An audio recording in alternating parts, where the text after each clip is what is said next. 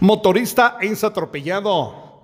Accidente vehicular se registró en el cantón Chatiná I de Santa Cruz de El Quiché, donde el conductor de una motocicleta fue atropellado por un vehículo tipo sedán.